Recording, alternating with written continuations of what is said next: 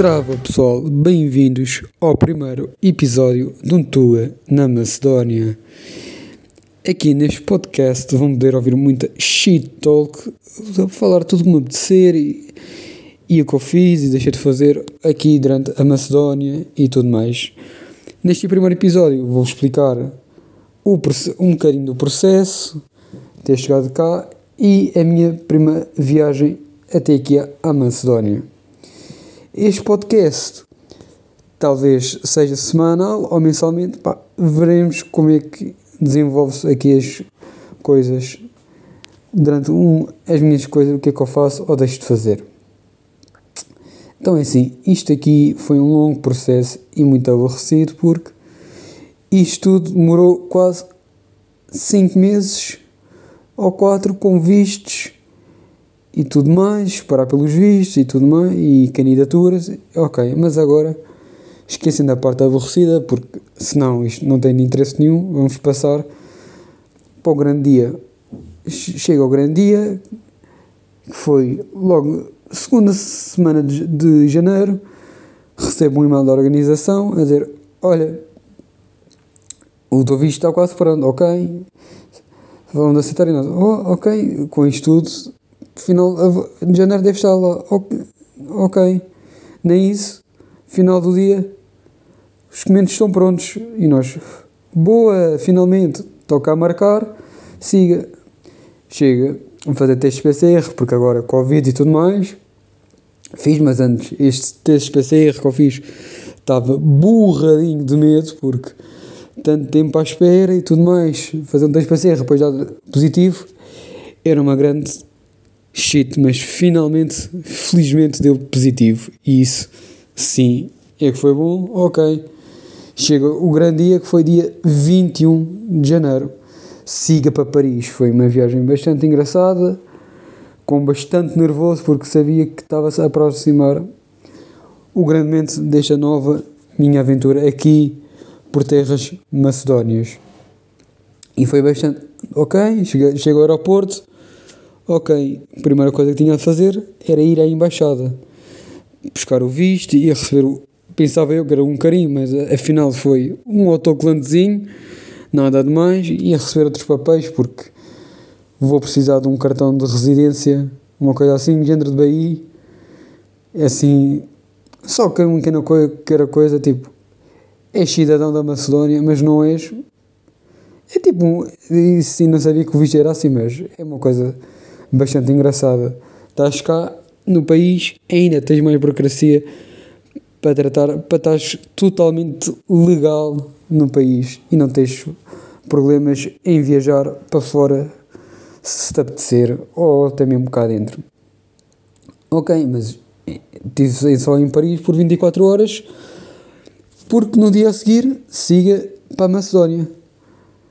Ok, durante esse dia foi engraçado. Cheguei vindo do avião, por acaso bastante confortável, mesmo para, quem companhia low cost. Shout aí para, para a Transávia, bons preços e bons espaços de pernas. Grande props, há de ficar. Ok, chego ao aeroporto, felizmente é um dos aeroportos mais perto da cidade. Orly, ok, estou à espera da bagagem. Eu, ok, como é que eu vou para a embaixada? Fica a ver no Google, transportes, tudo mais ouço uma tuga a falar e eu. É que nem pensei duas vezes. Fui lá perguntar: olha, desculpe, para ir para o centro da cidade, qual é que é a melhor forma? Ela: ah, está assim muito carregado e tudo mais, eu aconselho ir do Uber. Eu: Uber, mas isso não é caro? Não, não, não. Essa é, é a forma mais barata de andar aqui. Eu fui ver 38 euros, meus amigos, do aeroporto até a embaixada da Macedónia, uma viagem de cerca de uma hora de Uber. Um preço muito bom e bastante razoável, tendo em conta que Paris é uma das cidades mais caras que existe. Ok, tudo mais, ok, cheguei à embaixada, muito bem trato, depois, ok, à embaixada para o hotel, para largar as malas e tentar aproveitar um bocado a cidade. Tento chamar novamente o Uber, ah, não, muita procura e tudo mais, tenta outra aplicação. Mesma coisa, eu, ai o caraças, queres ver que eu vou ter de transportes? Fico ali, esperei um bocadinho, pumbas, entrei no, noutra empresa, lá deu, lá fui outra vez para o hotel. Larguei e tudo mais, ok. Toca é, aproveitar Paris. O, o único defeito, o hotel era um bocadinho centro, fora do centro, mas não fazia mal. Com metro, uma pessoa hoje em dia chega rapidamente a qualquer lado e está perto, o que é bastante bom, porque comparado ao preço que foi, bastante razoável. Passei ali por Paris, 24 horas, que foi bastante surpreendente. Consegui ver assim os principais pontos turísticos, digamos assim. Comecei cá em cima, no Trocadero, que tens uma, tem uma vista fantástica sobre o Sena e a Torre Eiffel, como não deveria deixar de ser, porque aquele é o ponto, ou o mirador, digamos assim, da Torre Eiffel. E depois, ok, o resto das coisas principais eram para o lado esquerdo, junto ao rio, e passear. E era um pai uma hora e meia a andar. Ok, meus amigos, turista que é turista, é sempre a andar, coisinhas, país novo, cidade nova, 3 horas, um, com um percurso dobro do tempo, porque foi, até foi bastante giro, porque vi coisas que nunca esperei ver no cena, como barcos que eram casas, e um, resgate dos, dos bombeiros, uma pessoa que na sua própria casa caiu para o rio, algo giro de, de perceber o aparato que, que estava ali e ver, sim, e ver aqueles monumentos que nós vimos todos dos filmes e das séries, como no, o Louvre e Notre Dame, que foi bastante giro, principalmente à noite, não esperei.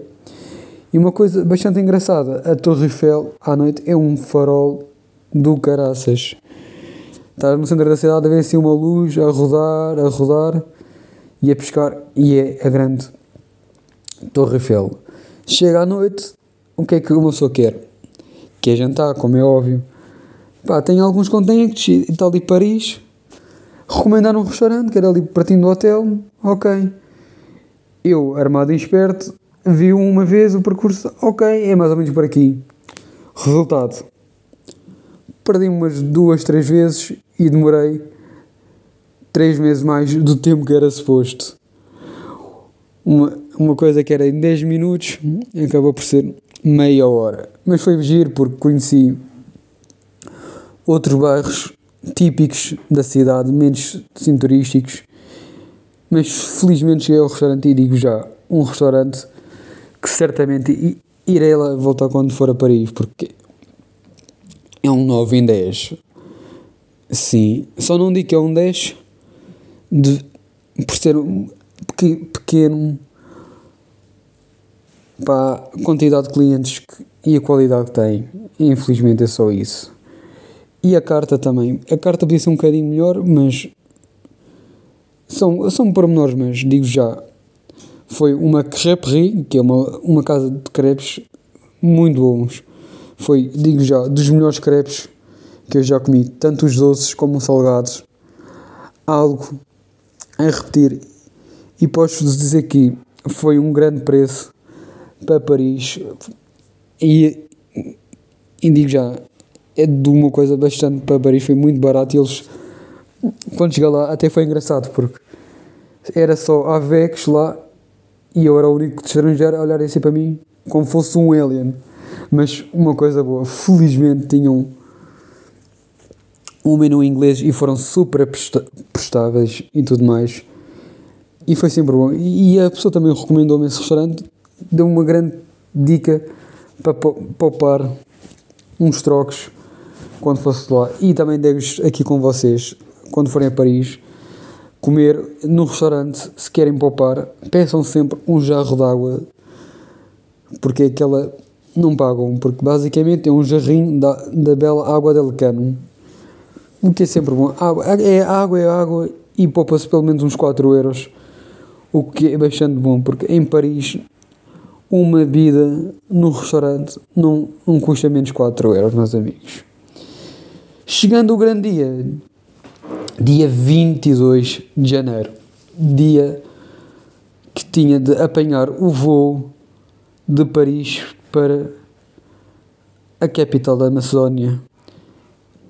Chega ao dia e uma coisa engraçada, o aeroporto ficava a duas fucking horas da cidade e para lá chegar só havia um shuttle. Shuttle esse que é 17 horas. E eu, ok, vi, já tinha com alguma antecedência no Google.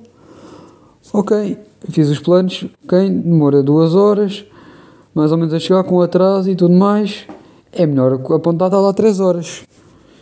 Bem dito e bem feito. Das melhores coisas que eu podia ficar. Porque digo já, meus amigos, é, é, é, para Ribéové foi o aeroporto onde eu apanhei um avião que fica a duas horas fora da cidade. Deve ser dos piores aeroportos que existe aqui. E felizmente tem dois terminais. E eu vou explicar porquê, meus amigos. Tinha Cheguei lá, fiz o drop-off da bagagem grande no check-in e eles tinham um controle de documentos antes de controle de segurança, algo inédito para mim que nunca tinha visto e tal. Minha coisa. E podíamos ver que havia quatro, cinco voos de, ao mesmo tempo, digamos quatro. Voos quase assim seguidas ao mesmo tempo e nessa fila de controle de documentos estavam apenas dois guichês abertos, sim, meu. Dois guichês para quatro voos em simultâneo. Felizmente eu cheguei com bastante antecedência lá e ah, consegui apanhar o meu voo. Mas digo já, acredito que muita gente perdeu o seu voo naquele dia devido à falta de recursos humanos, quero acreditar, e a tremenda desorganização daquele aeroporto, porque foi muito impressionante. E digo já, meus amigos, eu, se não tivesse chegado com as 3 horas de antecedência, provavelmente teria de correr para a minha porta de embarque para não perder o voo, porque se tivesse apanhado o autocarro seguinte, tinha de correr sem dúvida. Ok, muito bem, tranquilo, feito. Porta de embarque, avião. Avião, muito bom, tranquilo, mais uma viagem tranquila e pacífica, muito bom. Avião quase vazio, algo bastante surpreendente, não esperava. Nunca tinha apanhado um avião com menos de 100 pessoas, o que foi bastante agradável, deu para estar bastante com a cadeira recolhida para trás e quase totalmente estendido ao longo dos bancos.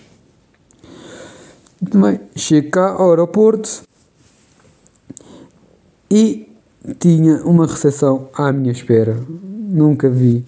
Bastante engraçada com o meu nome escrito ao contrário, em três pessoas a gritar como fosse um espanhol. E eu, ok, vou lá ter, deve ser eu, e era.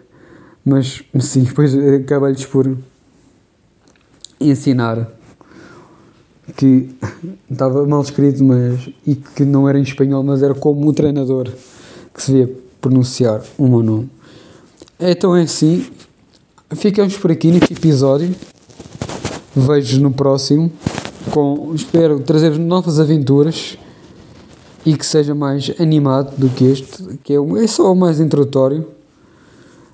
Mas veremos, vamos ver se também melhora a qualidade do som e, tudo, e o restante e tudo mais. Então, até uma próxima e stay strong e keep well.